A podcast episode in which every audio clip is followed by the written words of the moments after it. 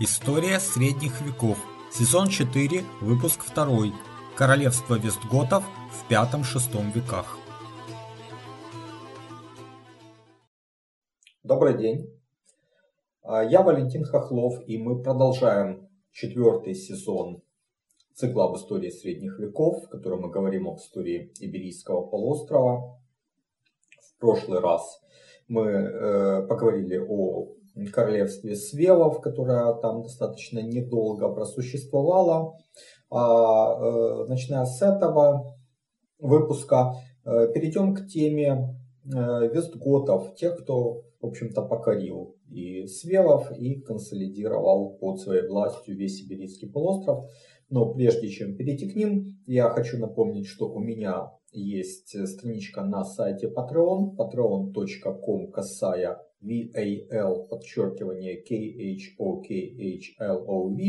Э, если у вас есть возможность и желание присоединиться к моим патронам, подписаться на ежемесячную поддержку, то я очень прошу вас это сделать. А также подписывайтесь на мой канал YouTube, который можно найти по моему имени, Вэл.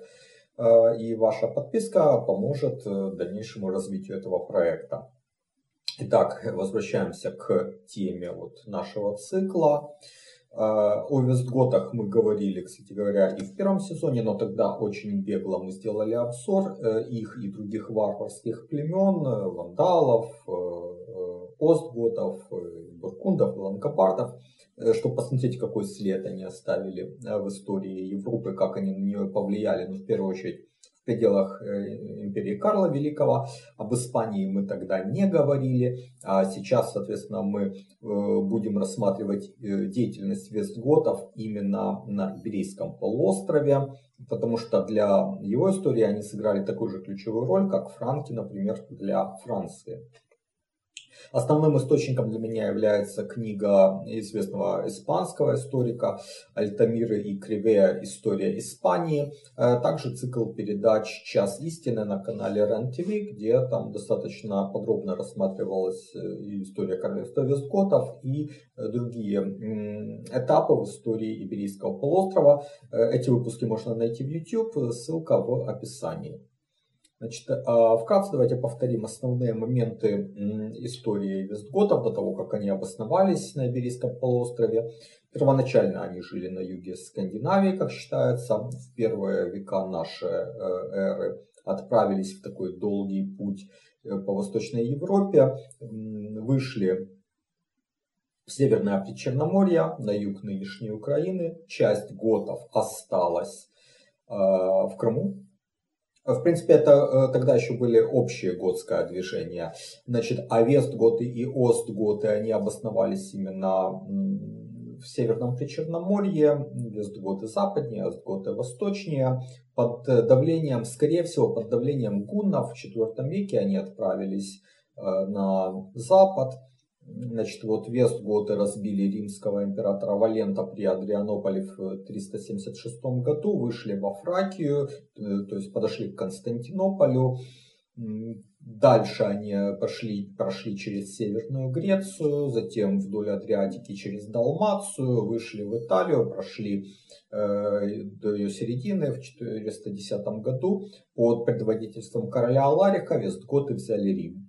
Дальше Аларих направил Вестготов на юг. Видимо, он собирался э, морским путем переправиться в римскую провинцию Африка, достаточно тогда благополучную, но умер. Так Вестготы в Африку и не переправились в том году. Наследовал э, Алариху брат его жены Атаульф, и вот этот Атаульф заключил соглашение с римским императором Ганорием. Вот, видимо, тогда как раз вестготы стали федератами Рима, то есть союзниками Рима. Э, римляне им выделили земли в Аквитании, на юго-западе Галлии, куда, в общем-то, вестготы и отправились вместо Африки. По сути, это и было э, основанием королевства вестготов. Значит, они несколько расширили предоставленные им земли, они там присоединили соседние большие города, такие как Бордо, Тулузу и Нарбонну, но в целом Атаульф проводил дружественную политику в отношении Рима, и он даже был женат на сестре Ганория. По просьбе императоров, вот как раз э, тогда вестготы вторгаются впервые в Испанию, чтобы вытеснить оттуда э, вандалов, ну и другие варварские племена, о чем мы говорили в прошлый раз. Атаульф берет Барселону, 415 году, но он там же был и убит, причем убит Готом из противоборствующей партии. Дело в том, что кроме Атаульфа и его сторонников, среди готов была партия противников Рима. Их возглавлял некий Сарус, Атаульф его убил, и вот э, кто-то из э, при, э, приверженцев этого Саруса, по всей видимости, отомстил и убил короля за за это. Значит, к власти у визготов приходит Сигерих, это брат Саруса и, соответственно, э, противник Рима. Но в том же году э, Сигериха убивают, э, на этот раз это делает сторонник Атаульфа, ну то есть сторонник партии дружественной Риму. И к власти у визготов приходит Валия, Э, он был или из того же племени, что и Атаульф, или даже из того же рода. То есть это вот э, такой год, который э, приверженец партии Атаульфа и, соответственно, сторонник Рима. Как раз вот в 416-418 году уже под водительством короля Валлии вестготы громят варваров, то есть вандалов, аланов в Испании, о чем мы говорили в прошлый раз. А затем соблюдая договоренность с императором, Валия уходит из Испании, возвращается в свои земли в Аквитании. И э, столицей королевства делает Тулузу. А в целом Валия был верным сторонником Рима, но умер э, из-за болезни. Королем был избран. И, кстати говоря, обратите внимание, что здесь и далее мы сталкиваемся с тем, что короля вестготы избирали, что было типично для варварских племен э, и э, типично и дальше для раннего средневековья, и в некоторых странах и для высокого средневековья. Короли Германии избирались, короли Италии избирались.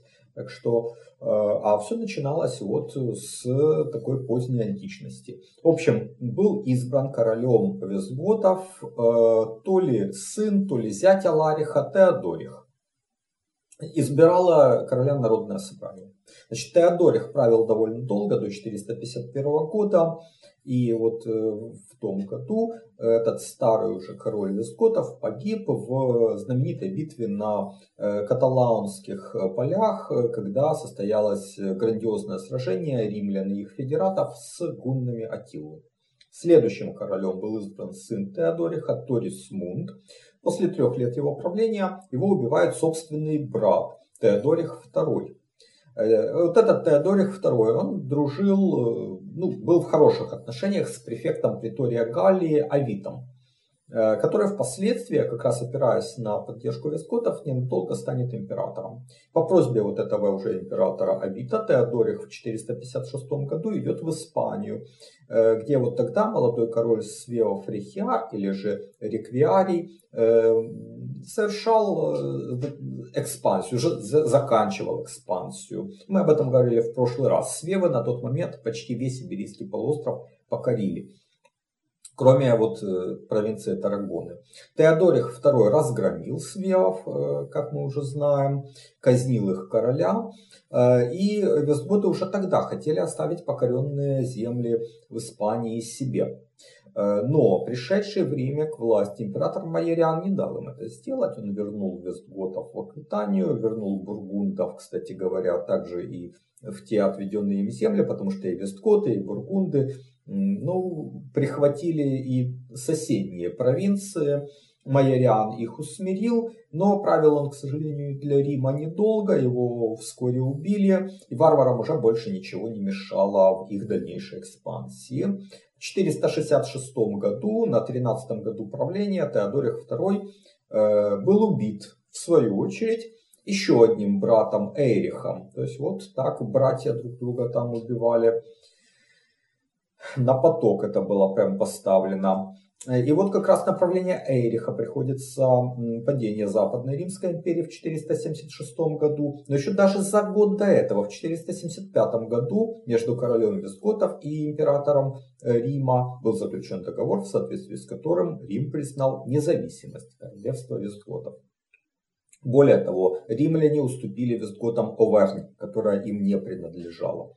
А, а после 476 года, когда и номинальная власть в Риме закончилась, Эйрих вообще пошел э, дальше. Он захватил Прованс, он продолжил экспансию в Испанию и постепенно почти все взял под контроль за исключением севера-запада, где было королевство Свевов, ну и горных областей на севере э, Иберийского полуострова, где жили Кантабры и Астуры. Значит, в последние десятилетия правления Эриха, это вот э, 70-80-е годы 5 века, а также при его сыне Аларихе II королевство Вестготов стало самым большим и могущественным государством Западной Европы. Эрих умер в 484 году, а Аларих II тогда был еще малолетним, но наследовал вот его э, престол, а потом произошли события, о которых мы говорили в выпуске номер 3 первого сезона.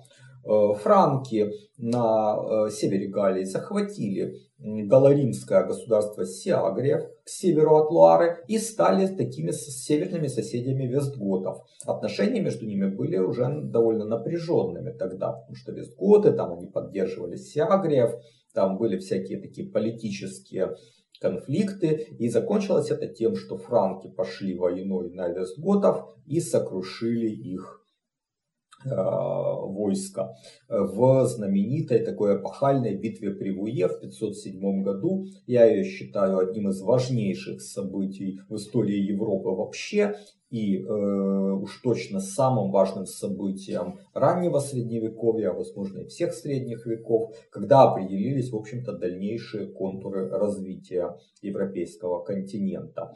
В этой битве король Аларих II погиб, Армия короля франков Хлодвига одержала решительную победу. В течение следующего года франки овладели всей Аквитанией, за исключением самого юга, ну то есть Гаскони, э, к югу от Бордо, которая еще оставалась у вестготов, и небольшой прибрежной части э, провинции Нарбоны, которую стали называть Септиманией. А Прованс впоследствии отошел Остготам, то есть франки его на тот момент тоже не захватили.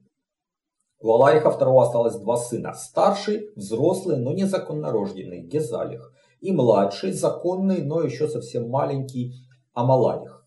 Гезалих вначале попытался возглавить сопротивление франкам и, кстати говоря, бургундам, которые также решили э, поживиться добычей. Э, они воспользовались случаем урвать кусок от королевства Вестготов. Значит, Гезалих действовал неудачно, ему даже пришлось отойти за Пиренеи, сделал своей столицей Барселону, но не смог ее удержать. Э, в 511 году попытался отбить Барселону, опять же неудачно, был взят в плен и казнен.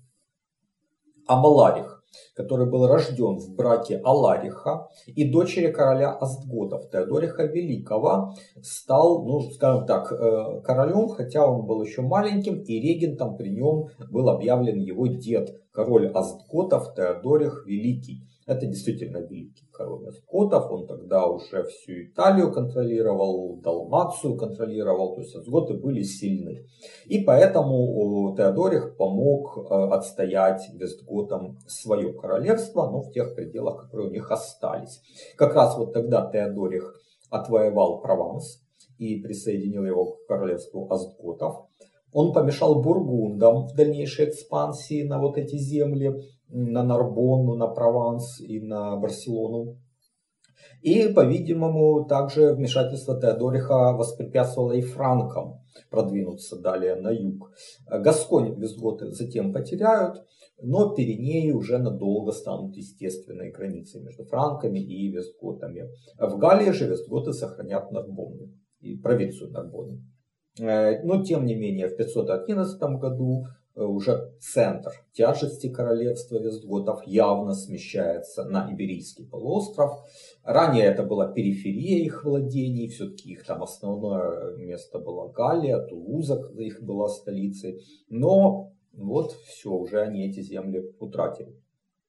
Э, Теодорих фактически правил э, в обоих королевствах до самой своей смерти в 526 году. Он довольно много сделал для стабилизации внутреннего положения в землях Вестготов. И после его смерти его внук Амаларих стал уже править сам в королевстве Вестготов. Но его царствование нельзя назвать успешным. Женился он на дочери Хлодвига Клотильде. Она была католичкой. А, Амаларих попытался обратить ее в, христи... в а, арианство, за сестру вступились братья, сыновья Хлодвига, короли франков. Э, Амаларих потерпел подногонное поражение и был убит собственными воинами. Это было в 531 году. Положение королевства вестготов снова стало критическим. Франки теснили их, уже они перевалили через Пиренеи и взяли Памплону и осадили Сарагосу. Ну, это самый такой северо-восток нынешней Испании. Значит, вестготам нужна была сильная рука, и они избрали королем Тевдиса. В ходе войны 531-533 годов он сумел остановить натиск франков, вынудил их снять осаду Сарагосы и отойти в Галлию обратно, и даже нанес поражение, когда вот э, э, франки отходили. Э, в итоге Нарбонна и прилегающая провинция осталась за визготами. Далее Тевдис даже попытался захватить некоторые земли в Африке, ну, к тому времени византийцы там уже разгромили вандалов и уничтожили их королевство. Но Тевдису не удалось там в Африке ничего сделать. В 548 году он был убит. Его сменил Теодисел. Он правил недолго, один год. В 549 году его тоже убили. Значит, к власти приходит Агила. Агила пытается взять под контроль южную провинцию Испании, Бетику, которую, видимо, визготы тогда еще до него не контролировали. Бетика до того сохраняла ну, скажем, такое, это была римская провинция, старая римская провинция, и там, видимо, правила иберо-римская аристократия. Примерно так, как в Северной Галлии после падения Западной Римской империи галло-римская аристократия стала править самостоятельно. Ну, там к власти пришли, пришел род Сиагриев. Вот, видимо, в Бетике э, по аналогии пришла к власти местная романизированная такая иберо-римская аристократия. Ну вот э, где-то сто лет они так просуществовали, но Агила объявил войну жителям Бетики. И те обратились за помощью к Юстиниану, императору Восточной Римской империи, а Юстиниан как раз тогда совершал амбициозный проект по воссозданию Римской империи, ну то есть пытался вернуть себе, по крайней мере, средиземноморские владения Западной Римской империи. Вандалов он уже э, разгромил, уничтожил, Африку присоединил. Вел войну в э, Италии со сготами, знаменитая Готская война.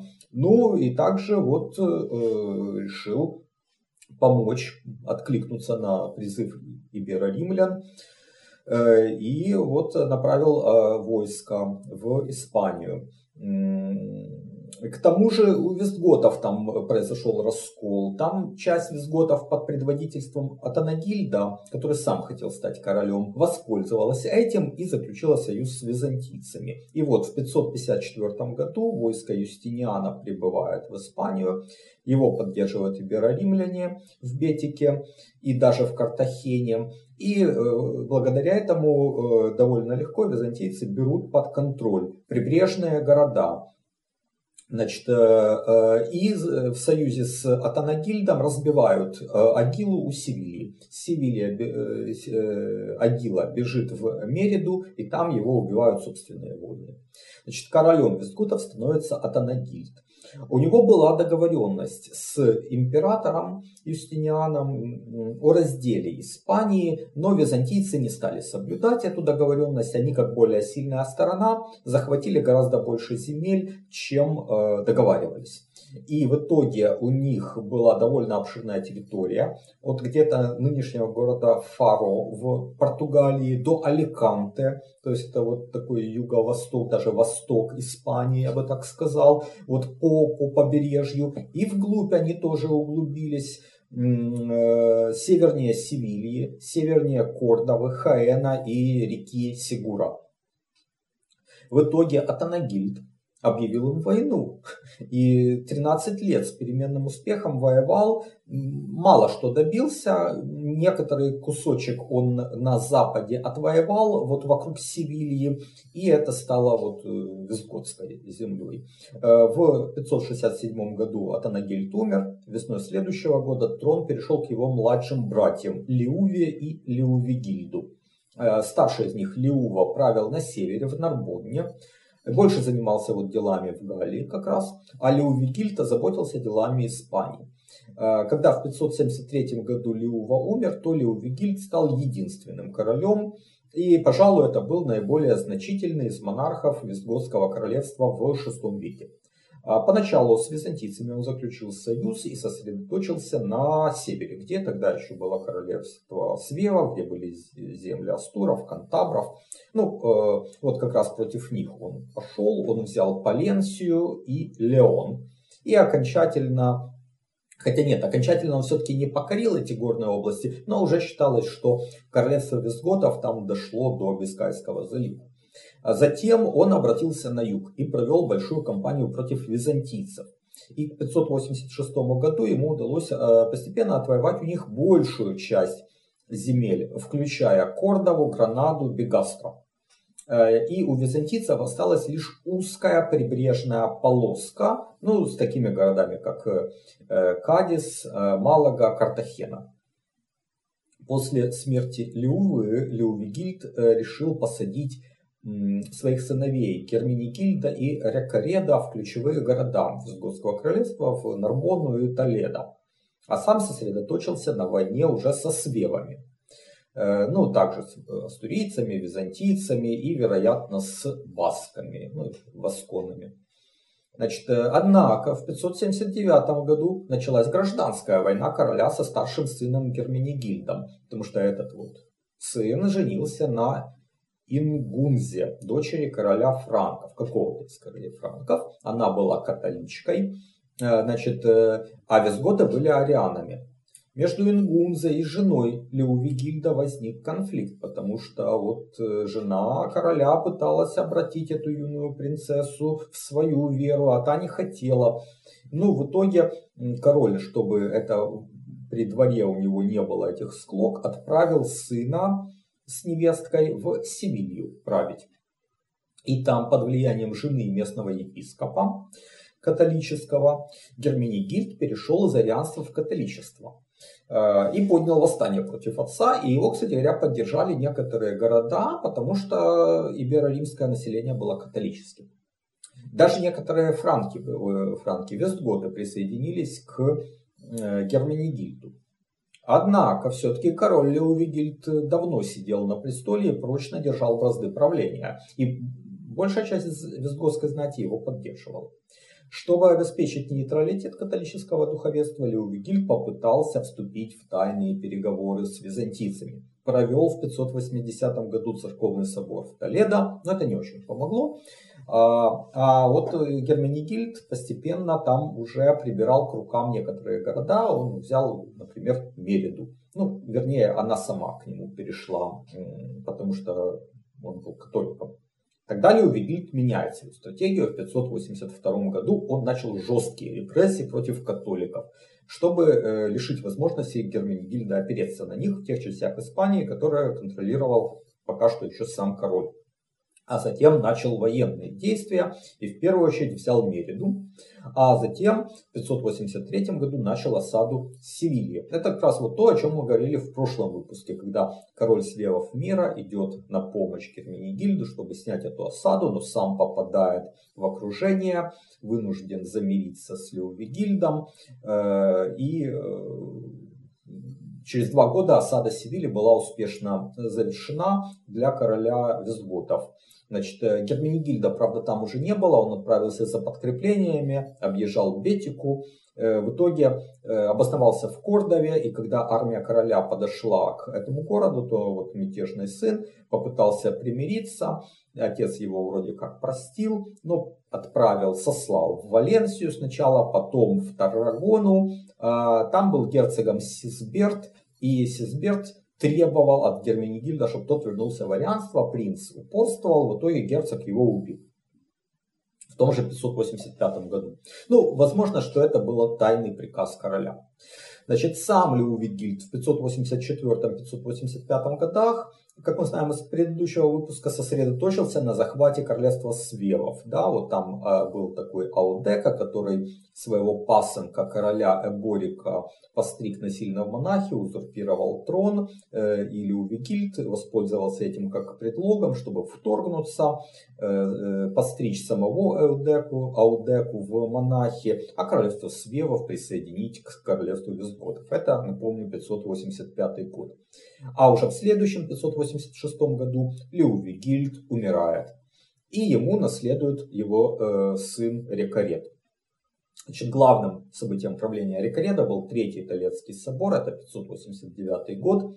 На этом соборе король со всей семьей и со многими знатными вестготами официально переходит из арианства в католичество. Поступая так, Рикаред хотел решить ту проблему, которую, хотя и загнал его отец под ковер, но не ликвидировал. То есть напряженность между арианами и католиками э, сохранялась. Большая часть подданных была католиками, и католическое духовенство было повлиятельнее арианского. Однако среди знати все-таки у визготов арианская партия сохранилась. Может уже не большая часть, но все-таки там были убежденные сторонники этого течения. Против короля подняли восстание, и парадоксально, что Франки, бывшие католиками, северные соседи вестготов поддержали арианскую партию, но, видимо, они надеялись посеять, посеять раздор у соседей и прибрать к рукам часть их земель.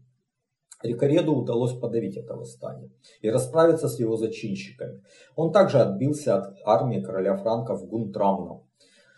Впрочем, конфликт внутри Визготской знати окончательно так и не был подавлен до самого конца существования королевства в 711 году. Там была арианская партия меньшая, католическая большая, и между ними напряженность сохранялась. Рикареду досталось от отца довольно сильное государство, но оно еще не контролировало всю территорию Иберийского полуострова, потому что на самом севере были непокоренные племена басков или же васконов, а на юге продолжал существовать византийский анклав. Рикарет предпринял ряд э, походов на басков, а с византийским императором заключил соглашение о том, что ни вестготы, ни византийцы не будут претендовать на изменение существующей на тот момент границы между их владениями. И это позволило королю сосредоточиться на вопросах государственного строительства. Значит, э, благодаря переходу в католичество э, он смог реализовать еще дальнейшую, давнишнюю идею своего отца Леовигильда по унификации законодательства. Дело в том, что до того в королевстве действовала система персонального права. Мы об этом говорили в выпуске номер 6 первого сезона, когда у каждого этноса, ну то есть у готов, и у иберо-римлян э, было свое законодательство. У римлян римское право, да, это то, что вот бревиарий Аниания э, был составлен еще при э, Аларихе II, а у вестготов была вестготская правда, ее там первая редакция, которую еще начали писать при короле Эйрихе, отце Алариха II. А, значит, но Леувигильд и в особенности Рикарет уже начали издавать законодательные акты общие и для иберо-римлян, и для готов. Окончательно переход от системы персонального права к системе такого универсального права общего для всего населения королевства произойдет лишь в середине следующего седьмого века. Король Рекарет умер на рубеже столетий в 601 году. Трон мирно перешел к его сыну Леуве II. Ну а о событиях 7 века мы поговорим в следующий раз. Присоединяйтесь к моему сообществу на сайте Patreon, patreon.com, касая VAL, подчеркивание KHOKHLOV. Подписывайтесь на мой канал в YouTube по моему имени Вэл Хохлов. Оставайтесь на этом канале и до следующего раза. До свидания.